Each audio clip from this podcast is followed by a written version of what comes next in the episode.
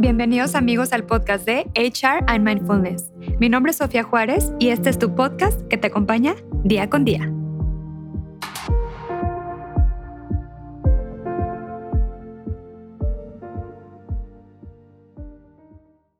Hola amigos y amigas, aquí otra vez en otro episodio más en HR and Mindfulness. Y bueno, el día de hoy les traigo una super invitada muy, muy especial. Ella es psicóloga con maestría en terapia breve sistémico. Ella realizó un posgrado en terapia racional emotiva cognitiva, así como también eh, realizó un diplomado en tanatología y certificaciones para el apoyo en pérdidas emocionales. Y bueno, también cuenta con varios cursos enfocados en la neurociencia, eh, eventos traumáticos y pérdidas. Actualmente ella está cursando un doctorado en psicoterapia y lleva más de 14 años de experiencia en consulta privada y es facilitadora de cursos, conferencias, capacitaciones y diplomados en diferentes instituciones sobre el desarrollo humano, la inteligencia emocional y la tanatología. Con ustedes, Jessica Handal. Jessy, qué honor tenerte el día de hoy con nosotros eh, aquí en el podcast de HR and Mindfulness. Ahora sí, platícanos un poquito, eh, Jessy, ¿qué es la tanatología, por favor? La tanatología es el estudio de la muerte.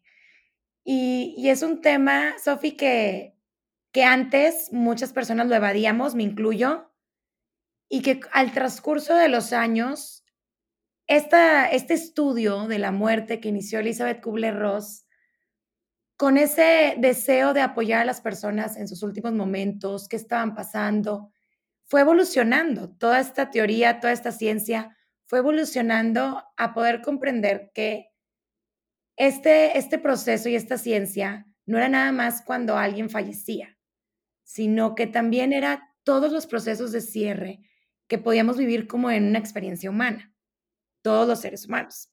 Entonces, realmente te digo, es el estudio de la muerte, pero si lo vemos realmente como es, es el estudio de, de todo lo que los seres humanos sentimos a lo largo de las pérdidas que vamos experimentando en la vida. Totalmente. Oye, ¿y de dónde nace este concepto? Platícanos un poquito de dónde nace este concepto de tanatología. Pues como te mencionaba, es, es un interés que tuvo Elizabeth Kubler-Ross, donde ella, una mujer que estuvo viajando por, por el mundo con esta curiosidad de entender qué era lo que vivían las personas cuando alguien fallecía o cuando estaban cerca de la muerte, ¿no? Y, empezó a ayudar a muchas personas, empezó a, viajar a lugares con necesidades y, empezó todo este cuestionamiento de, qué es lo que pasa y cómo podemos vivir estas experiencias, ¿no? Y, de ahí nace esta teoría que a lo largo, bueno, se han ido incluyendo bastantes eh, personas interesadas en esta investigación y ya se ha hecho pues una teoría a nivel universal, ¿no? Y, que empieza a, a crear conciencia en, lo que vivimos y en los cambios que vamos teniendo. Excelente, muy bien. Oye, ¿y cómo descubriste que querías especializarte en este enfoque psicoterapéutico, Jessie? O sea, ¿en qué momento tú te diste cuenta y dijiste, quiero especializarme en tanatología? me da risa porque si me preguntas, realmente no fue algo que, que estaba emocionada, así como buscándolo. De hecho, cuando inicié, yo desde los 13 años quería ser psicoterapeuta y psicóloga y todo era muy seguro en, mi proceso profesional. Y en algún momento, hace 10 años, eh, tuve que estar en una situación con un familiar en el hospital y, y, era una niñita y pues iba y me disfrazaba y hablaba con los enfermeros y todo y me empezaban a decir, oye, tú deberías de ser tanatóloga y yo, ¡Ah! nunca. Ese tema no, yo creo que la mayoría de las personas que escuchan este podcast o, o que han escuchado sobre la tanatología, lo primero que hacemos es como decir, no, yo no quiero estar con algo que tenga que ver con la muerte, ¿no? Y, y, así estuve dos años y dos años de varias señales de vas por ahí, vas por ahí, hasta que un día fue un impulso, Sofi. Vi un, un anuncio y dije, me voy a meter. A la semana ya estaba estudiando tanatología. Ya estabas ahí estudiando. Ya estaba ahí y, y yo creo que la respuesta te la quiero contestar más que ¿Por qué me animé a iniciarlo? Ajá. ¿Por qué me di cuenta que era la pieza clave para mi trayectoria, para mi conciencia y mi profesión y para mi experiencia de vida? Eh, creo que al estudiar la teratología me di cuenta que que no era algo nada más de la muerte y que esa pieza que a los psicólogos a veces nos falta al ayudar a las personas en psicoterapia es este conocimiento. Todos queremos ser positivos, alegres y pasar las adversidades, casi creo que meterlas abajo del sillón y y no verlas. Y la tanatología nos abre una perspectiva muy amorosa y muy divina a las adversidades que vivimos y al dolor que experimentamos. Y para mí, eso fue un parteaguas en mi vida, y ahí es cuando te digo, eso fue lo que me motivó. Después de estudiar tanatología, el primer estudio, ahí fue donde dije: "Se me hace que esta es la clave". Claro, ahí te diste cuenta que realmente era tu pasión, ¿no? Tu propósito de vida. Porque al final yo creo que la tanatología es el propósito también une a los psicoterapeutas, a los médicos. La tanatología no es nada más una profesión individual, sino una profesión que que todos los que trabajamos en salud y todos los que trabajamos con personas en en este ámbito, es como el corazón, el corazón de todas las teorías, ¿no? Entonces, eso fue lo que me hizo decir: "Esto es una pieza clave para cualquier cosa que quiera hacer". Ay, qué qué qué emoción, y digo, qué qué alegría escucharte, digo, con esa pasión de decir: "Esto fue lo que decidí y me encanta", ¿no? Que es lo más importante. Y te vas dando cuenta, Sophie, cuando platicas y estás haciendo yo era, no sé si alguien que ya ha ido a terapia podrá, a lo mejor, eh, conectar con lo que voy a decir, o los que somos terapeutas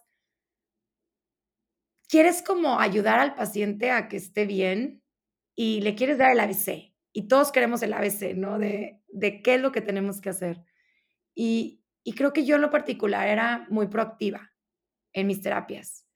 Y y cuando inicié esta parte de la tanatología, eh, como te digo, hace 10 años fue una sensibilidad muy bonita que que ayuda al paciente en el proceso psicoterapéutico, ¿no? O sea, ayuda al paciente a que ese proceso que todos los psicólogos queremos que que lleguen a ese estado de bienestar, es como lo que lo hace simple, lo hace más fácil y y, pues, más efectivo, realmente. Claro, claro. Oye, Jessy, ¿y qué es un duelo? Vamos desmenuzando un poquito esta información, ¿qué es un duelo? Un duelo, eh, mira, yo creo que para entender un duelo tenemos que primero reconocer que existen pérdidas, ¿no? Entonces, cuando escuchamos duelo, luego, luego pensamos, ay, lo que se siente o lo que vives cuando se muere alguien. Y la realidad es que duelo es dolor emocional. Duelo es dolor emocional ante un cambio de comportamiento al que yo estaba acostumbrado. Entonces, realmente el duelo es eso que sentimos cada vez que que algo cambia en nuestra vida, y cuando hablamos de perder a un ser querido, pues hablamos de ya no poder abrazarlo, hablar con él, con ella, eh, convivir, estar. Y ahí nos damos cuenta que el duelo no es nada más ahí. El duelo es todos estos sentimientos que yo tengo cuando me mudo de ciudad, me cambio de casa, cuando tengo un bebé, cuando cambio de trabajo, cuando no obtengo algún sueño que yo tenía, cuando no obtengo alguna ilusión, o o algo que sí tengo lo dejo de tener, ¿no? Entonces, todas esas emociones que yo empiezo a tener, es a lo que le llamamos un duelo. Y a veces creemos que nada más se vive cuando algo malo nos sucede. Y la realidad es que no. El duelo también lo experimentamos cuando a la mejor, oye, cambiamos a un trabajo mejor, o nos cambiamos una casa, o tenemos un bebé, o decidimos, eh, emprender una relación nueva con alguien. Y son todas experiencias nuevas que tenemos que, aunque sean elección y aunque sean bonitas, pues también producen emociones contradictorias como el nervio, el miedo, la incertidumbre y el cambio que que experimentamos. Entonces, pues también ahí estamos experimentando un duelo. Claro, y aparte, como tú dices, puede ser tanto positivo como negativo, dependiendo de de la situación, ¿verdad? Que al final es simplemente el cambio, ¿no? Exactamente. Enfocado en en en el cambio y lo que el cambio significa para nosotros como seres humanos. Oye, ¿y cuáles son las etapas de un duelo? Mira, si si tú te pones a a buscar en en toda la teoría de de la tanatología, vas a encontrar que las etapas de duelo, eh, son negación coraje, negociación, depresión y aceptación. Pero si me preguntas a mí, con, con lo que yo pudiera expresarles a, lo, a los que nos están escuchando, Sofía, las etapas de duelo realmente son procesos. Son procesos que, el ser humano vive ante este cambio. Y no necesariamente, como sabemos, todos los procesos son iguales. Entonces, cuando nosotros englobamos estas etapas del duelo, las ponemos porque es lo que comúnmente el proceso de adaptación ante un cambio nos lleva a vivir. Entonces, hay personas que van a tener la negación y van a decir, no, esto no puede ser, esto no es verdad, y esto se va mucho cuando recibimos una noticia que no es agradable para nosotros.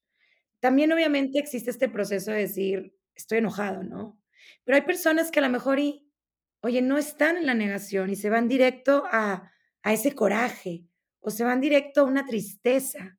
Entonces, realmente no es un ABC, tengo que pasar todas estas en este orden. A veces llevo a la negación, a veces me voy a la tristeza y luego al coraje, o a veces no vivo una de estas. Pero el proceso de estas etapas o este proceso es llegar a la aceptación. Para que un duelo pueda ser experimentado, sanado, tiene que haber un proceso de aceptación para llegar a esta adaptación del cambio.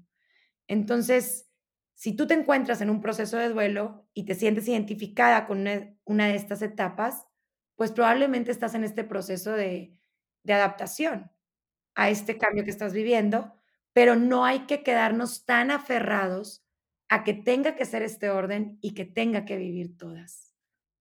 Claro, y digo, lo más importante, como tú mencionas, es poder identificar en qué etapa estás, ¿no? Del duelo y, y obviamente buscar la ayuda necesaria, ¿no?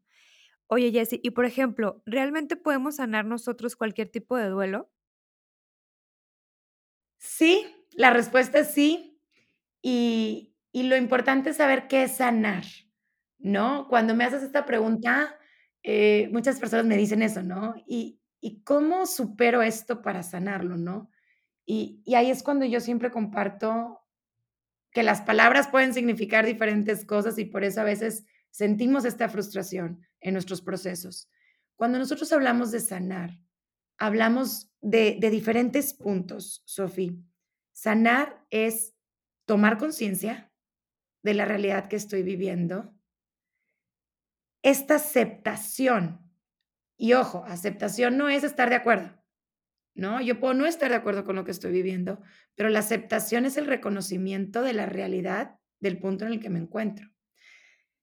La aceptación a mis emociones, la aceptación a lo que esto significa para mí y poder llevar un proceso de redefinir esta situación, encontrarle un sentido, cerrar esta etapa que estoy viviendo para abrir esta nueva etapa y llegar a la adaptación.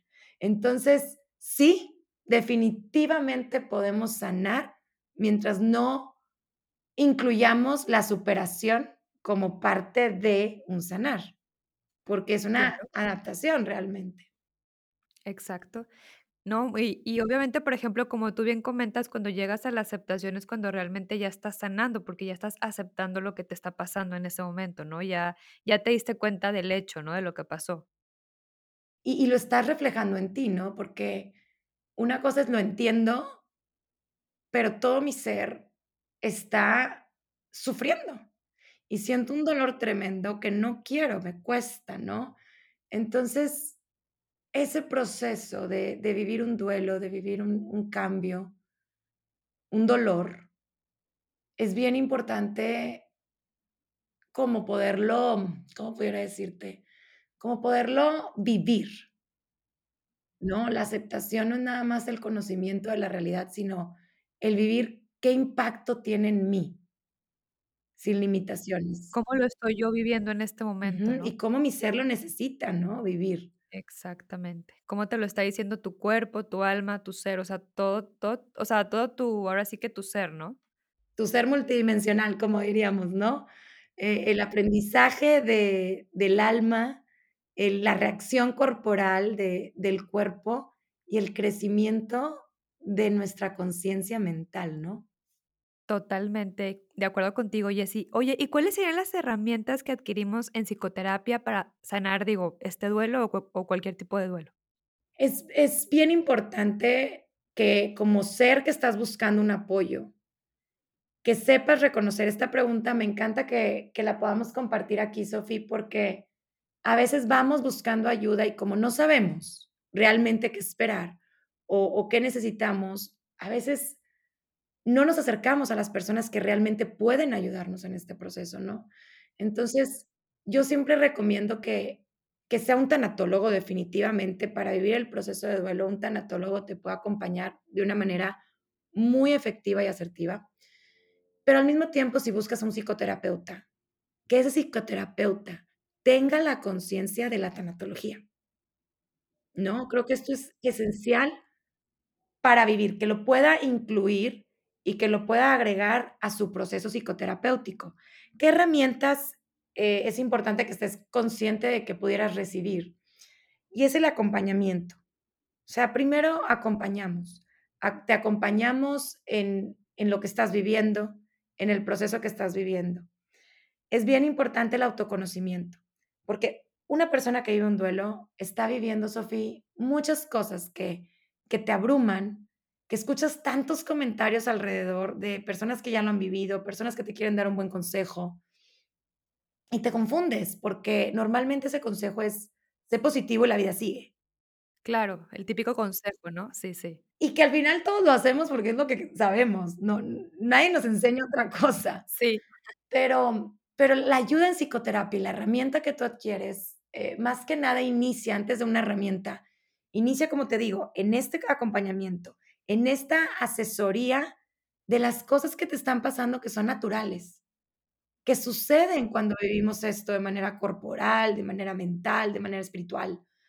Entonces, ese conocimiento que adquieres, pues, es una superherramienta para poder normalizar y poder conectar con la aceptación de lo que estás viviendo. Otra cosa que que también ayudamos en estos procesos es ayudarte a encontrarle un sentido, y no un sentido de que lo que estás viviendo pasa por algo, ¿no? Lo que pasa, te pasa porque está pasando. ¿No? Y nadie te puede asegurar el porqué de esto.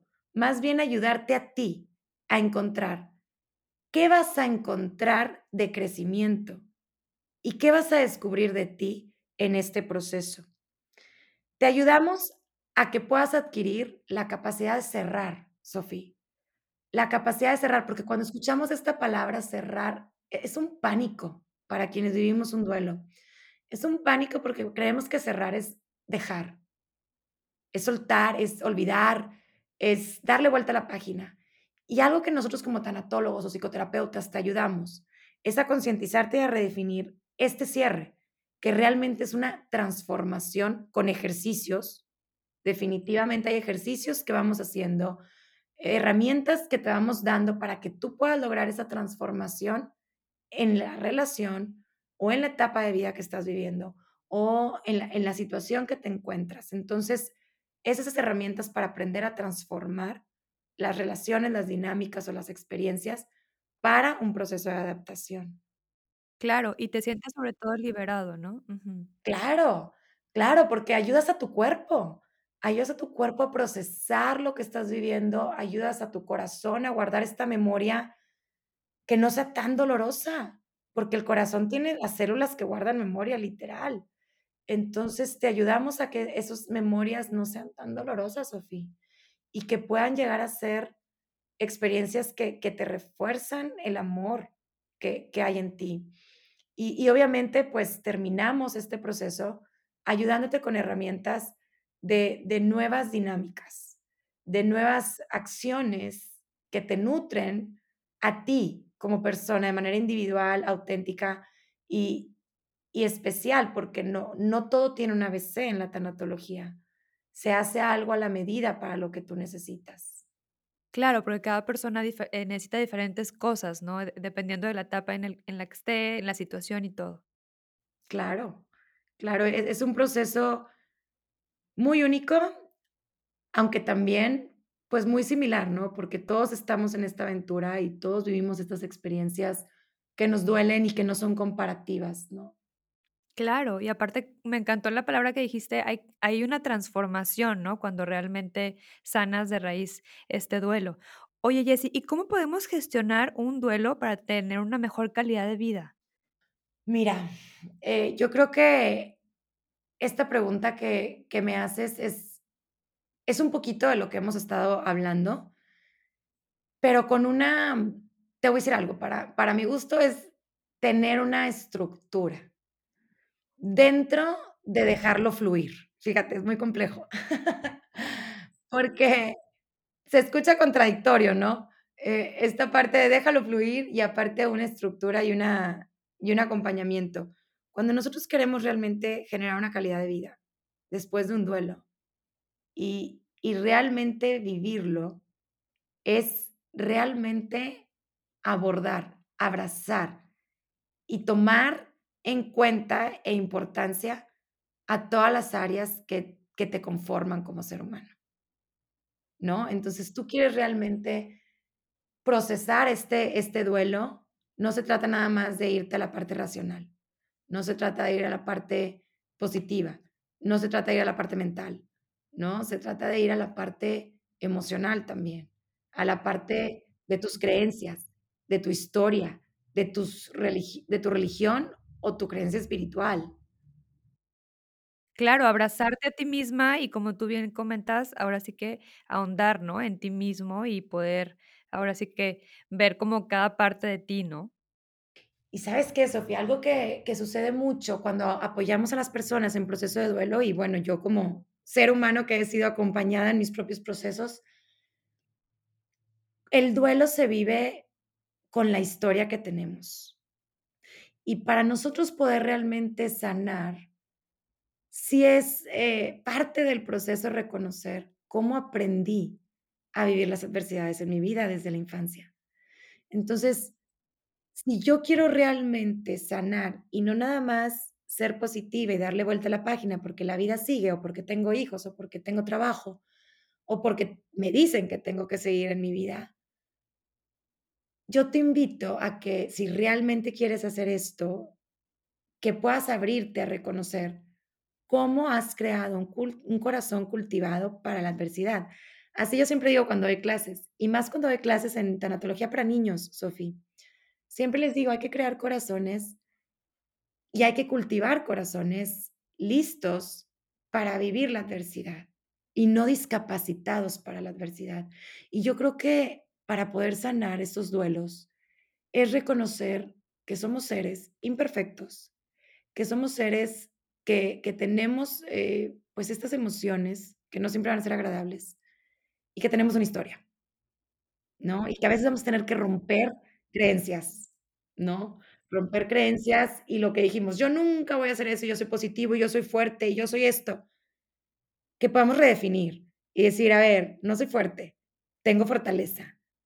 ¿No? Soy positivo, pero también tengo un proceso de aceptarme vulnerable. ¿No? Y es romper esas creencias y y todo que vamos creando a lo largo de de nuestra c eh, crecimiento, ¿no? Totalmente, y como tú bien comentas, conocer tus luces, pero también tus sombras, ¿no? O sea, es superimportante conocerte para poder, eh, ahora sí que reforzar lo que queremos reforzar, ¿no? Como seres humanos. Híjole, Sofi, tocaste un tema que me encanta y, ¿sabes qué? No lo había pensado, este, en en nuestra plática y me encanta, dijiste algo increíble de de nuestras polaridades, ¿no? A veces rechazamos el duelo, porque la persona que que vemos en el espejo, que estamos siendo, no nos gusta. Y no no aprobamos ese ser que vemos, y decimos: "Es que no soy yo, esta no soy yo, yo soy fuerte, yo soy esto". Y se nos olvida reconocer esta capacidad que tenemos todos los seres que respiramos. Tenemos esta capacidad, y tenemos esta luz, y tenemos esta sombra, que la sombra no quiere decir que sea mala, sino es la capacidad que tenemos y que está en nosotros. Y para algunos puede ser el el necesitar ese aislamiento, el el enojo, el grito, y y decir: "Pues sí, soy yo esta también", ¿no? Abrazar esa sombra, ¿no? Claro, claro, abrazarla, entenderla y poder sanarla, ¿no? Totalmente. Y y ya no sé si sanarla, ¿eh? Eh, yo yo aquí, eh, te pudiera decir, Sofi, es abrazar ese lado tuyo Y aprender a elegir. Creo que cuando abrazamos esta capacidad de de vulnerabilidad y esta capaz de sombra que tenemos, hay una, eh, hay una frase que puse que que subí, de hecho, en el Instagram que que decía: "Era yo en la playa bailando con mi sombra", y la imagen era la sombra en la arena, no era yo, ¿verdad? Era mi sombra. Este, y y decía, okey, al final soy yo, pero decía, me me dio esa reflexión de de estar bailando y ver mi sombra y decir: "Qué padre, estoy bailando con mi sombra", ¿no? Y la sombra deformada, porque la sombra realmente, pues, no es un reflejo de nosotros, es la sombra dependiendo del del sol. Y, Claro. este, y y me acuerdo que dije: "Es que hay que aprender a bailar con nuestra sombra y con nuestra luz, porque las 2 soy yo".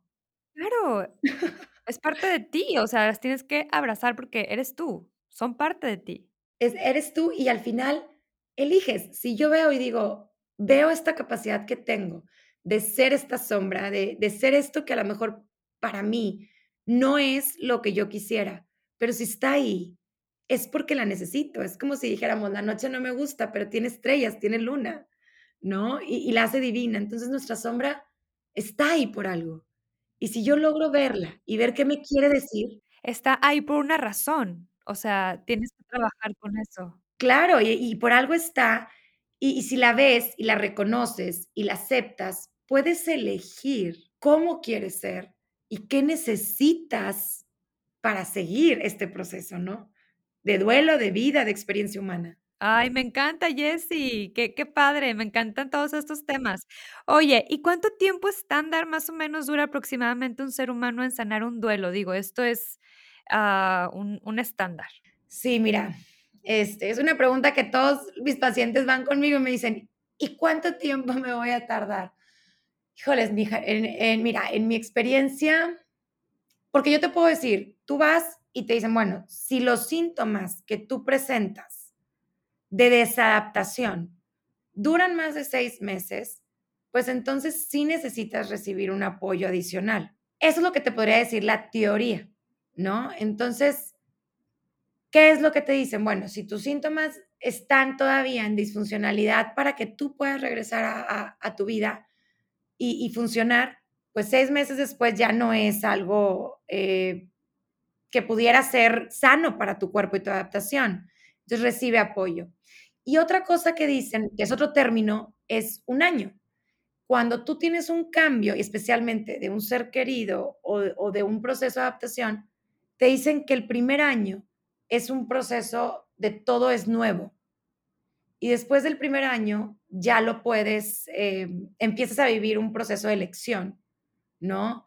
Entonces, híjoles, a mí cuando me hacen esta pregunta, Sophie no no, te voy a ser honesta, a mí no me gusta contestarla mucho. Yo te digo la parte científica de decir, el cuerpo se tarda de 6 a 8 meses en readaptarse.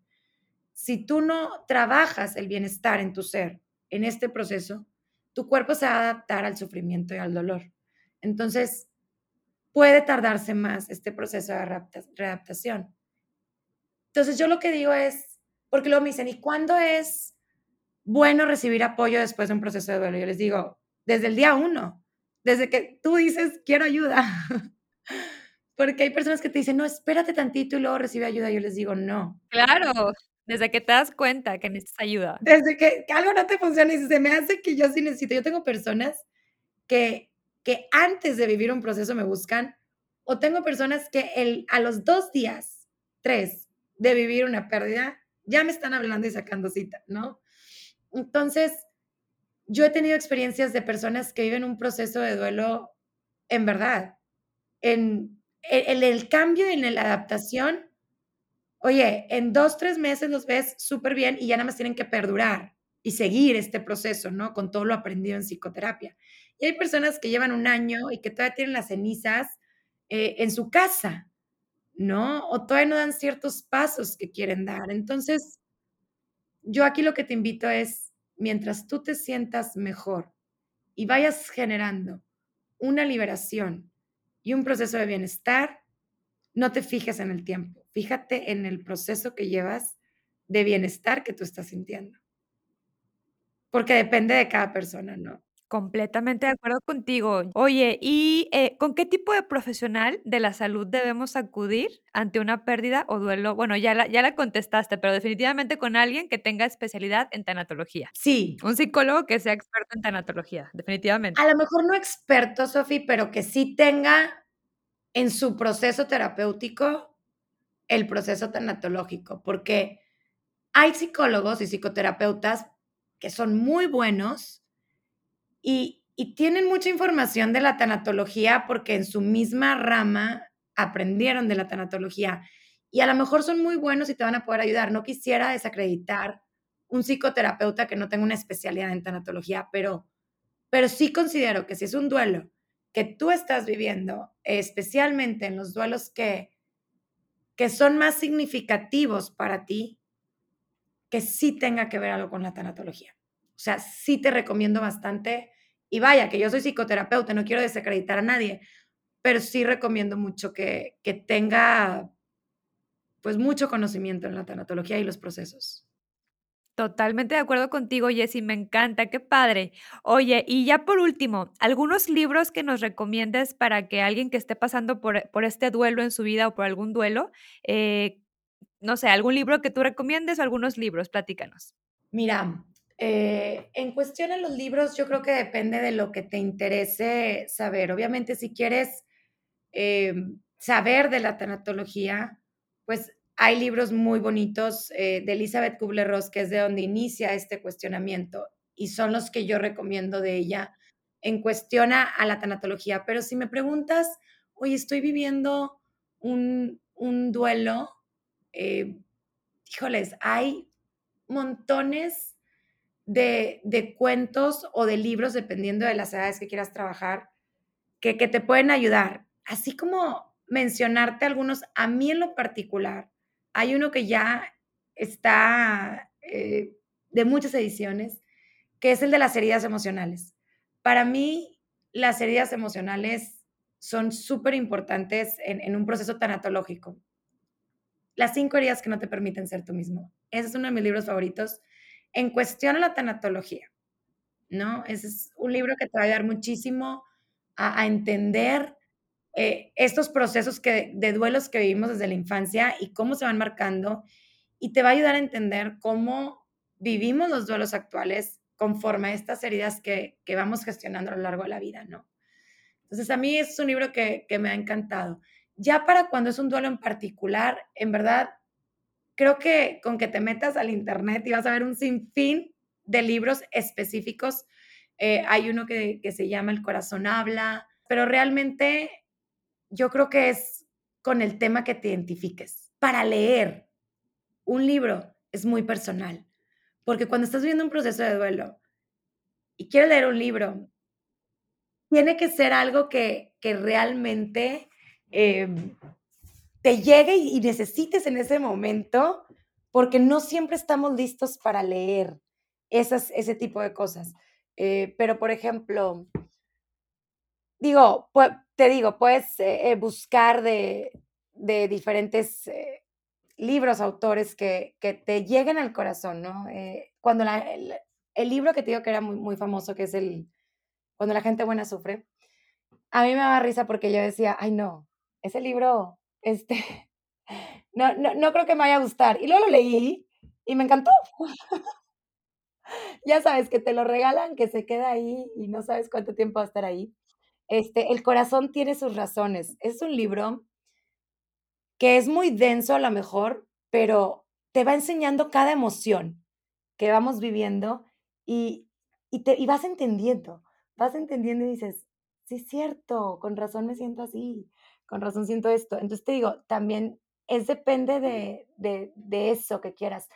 Todos los de Walter Rizzo también, esos que que no no es psicoterape diré, vaya, no es tanatólogo, pero pero también, eh, tiene. Yo creo que El sentido de la culpa es depende del tipo de pérdida que tuviste. O sea, te estoy tratando de de de visualizar, ¿no? Claro, dependiendo de lo que te esté pasando en ese momento, de lo que viviste. El mensaje de las lágrimas, creo que así se llama, me quedé pensando en lo que te decía. El mensaje de las lágrimas es un libro bien bonito también, Sofi. Ay, qué emoción. Vamos a publicar todos estos libros en la página.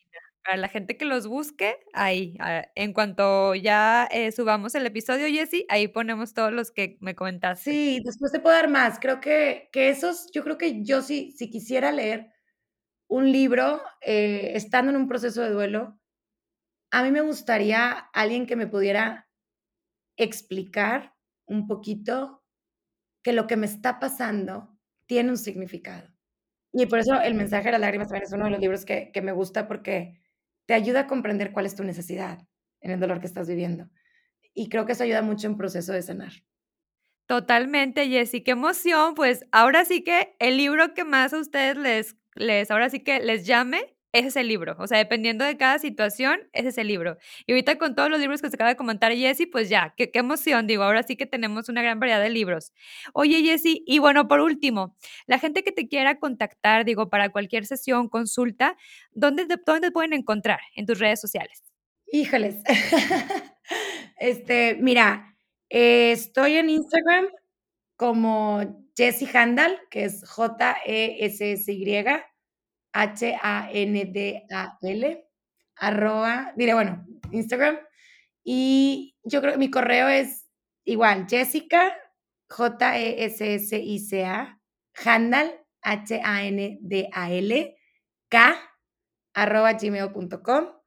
Y encantada de de poderles compartir o o ayudar en lo que necesiten. Y creo que para poder cerrar, Sophie, de mi corazón a al corazón de quien nos escuche creo que lo más importante para vivir un proceso de duelo, para entender un poquito de lo que es la tanatología, es poder abrirnos a darnos cuenta que no tenemos que estar en un punto de sufrimiento masivo para estar experimentando un duelo o para necesitar una o merecer un acompañamiento, que podamos abrirnos a entender que las pérdidas son todos los cambios que vivimos y que aunque sean cambios que todos vivimos, eh, comúnmente, etapas de vida, ciclos de vida, que que no etiquetemos que si a nosotros nos está causando un sentimiento, aunque sea algo maravilloso, hay personas que de la luna de miel llegan llorando, Sophie, y me dicen: "Es que qué vergüenza, amo amo a mi pareja, pero no sé qué me pasa". O sea, hay que ser conscientes que si nuestro cuerpo siente algo, no quiere decir que sea malo. Que puedes buscar de este tema, que puedes recibir apoyo, que puedes crecer en el conocimiento de nuestra evolución, para que vayas creando un corazón capacitado en en todas estas adversidades, para que puedas llevarlas, sean cual sea, en el transcurso de tu vida. Entonces, esa es como mi mayor recomendación. No esperes a estar en la crisis del sufrimiento. Si algo te duele, es tu momento de sanar. Ay, Jessy, me encantó tenerte en este episodio. Muchísimas gracias. Ya después hablaremos de otro tema. Eh, ahora sí que vayan y busquen a Jessy, es una excelente psicóloga. Jessy, muchísimas gracias, me encantó tenerte y bueno, estaremos platicando ya en otra ocasión. Te mando un fuerte abrazo, Jessy. Gracias, Sophie, a ti por este espacio y por sembrar semillas de amor y conciencia en todos los seres que te escuchan. Gracias por invitarme, un fuerte abrazo. Gracias. Bye. Muchísimas gracias, amigos, por habernos acompañado en este espacio, que es tu espacio. Nos vemos la próxima sesión privada en terapia. Gracias.